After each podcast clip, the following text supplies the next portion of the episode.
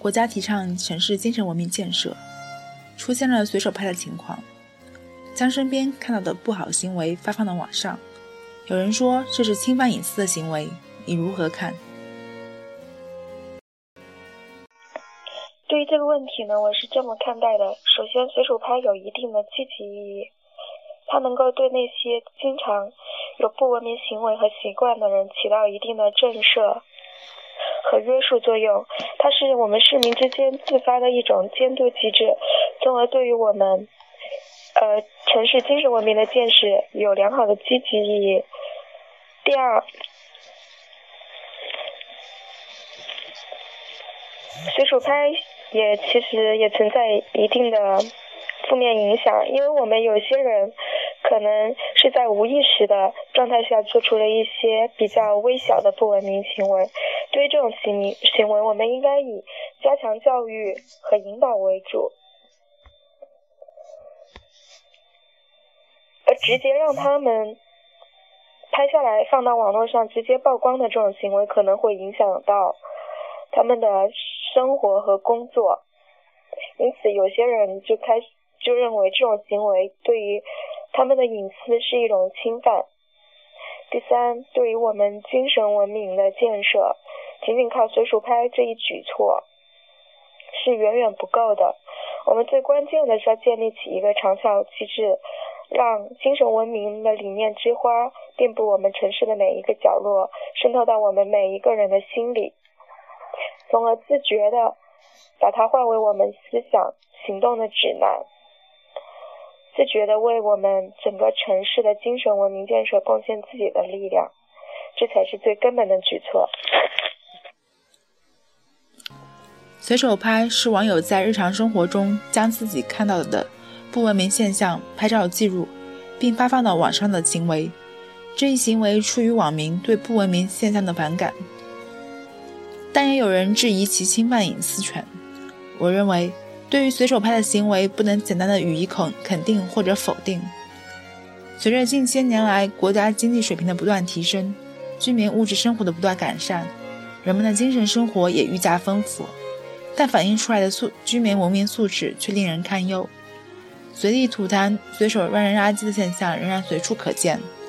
公共生活中不遵遵守公共秩序的行为也似乎还是司空见惯。细节决定成败。细节体现素质，一个城市的文明就体现在每一位公民的日常生活中。因此，国家大力提倡精神文明建设，是当前社会发展的客观需要，更是提升城市文明形象、提高居民文明素质的必然导向。随手拍作为广大民众积极响应建设号召、抵制不文明现象的表达方式，体现了民众对于文明的追求。这类行为有利于在全社会通过聚沙成塔、集腋成裘的方式，形成一种遏制不文明现象的氛围，对不文明行为的发出者造成舆论压力，以外在的强大力量使不文明行为受到监督和制约，从而使其越来越少。这也是随手拍行为最值得肯定的方面。当然，另一方面，随手拍确实在将不文明行为上传至网络的同时，也暴露了不文明者的体貌信息，受到侵犯隐私的质疑。此外，在当今网络如此发达的时代，一个帖子在极短的时间内就会被上百万的网友转发，随之而来的舆论压力，往往令人们难以承受。在以前的在以前的。新闻中发生过一个女子的公宠物狗在公交车上的座位上大便而被朋友而被网友拍下上传网络后，主人由于无法承受巨大的社会压力而自杀的事件。因此，随手拍这一行为也会带来负面影响，需要人们对此进行规范和约束。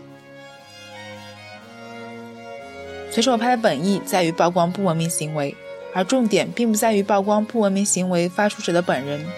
因此。为了避免网友的这一举动可能带来的负面影响，应该建议网友在上传反映不文明现象的照片或视频时进行一定的技术处理，比如将不文明者的面部打上马赛克等。这就一方面需要通过媒体的宣传引导，使网民对此产生共识，形成一种自觉的技术处理行为；另一方面，也需要网络媒体加强监管，对不符合要求。暴露不文明者本人具体信息可能造成侵权与伤害的行为加以约束。实际上，对于不文明现象的处理，我们并非通过曝光使不文明者出手的方式就能够真正减少不文明现象。更重要的是要通过合理的引导教育，使人们对于行为本身产生普遍的厌恶，而自觉调整自身行为，这样才能够使整个社会的文明程度有所提有所提升，真正建设好城市精神文明。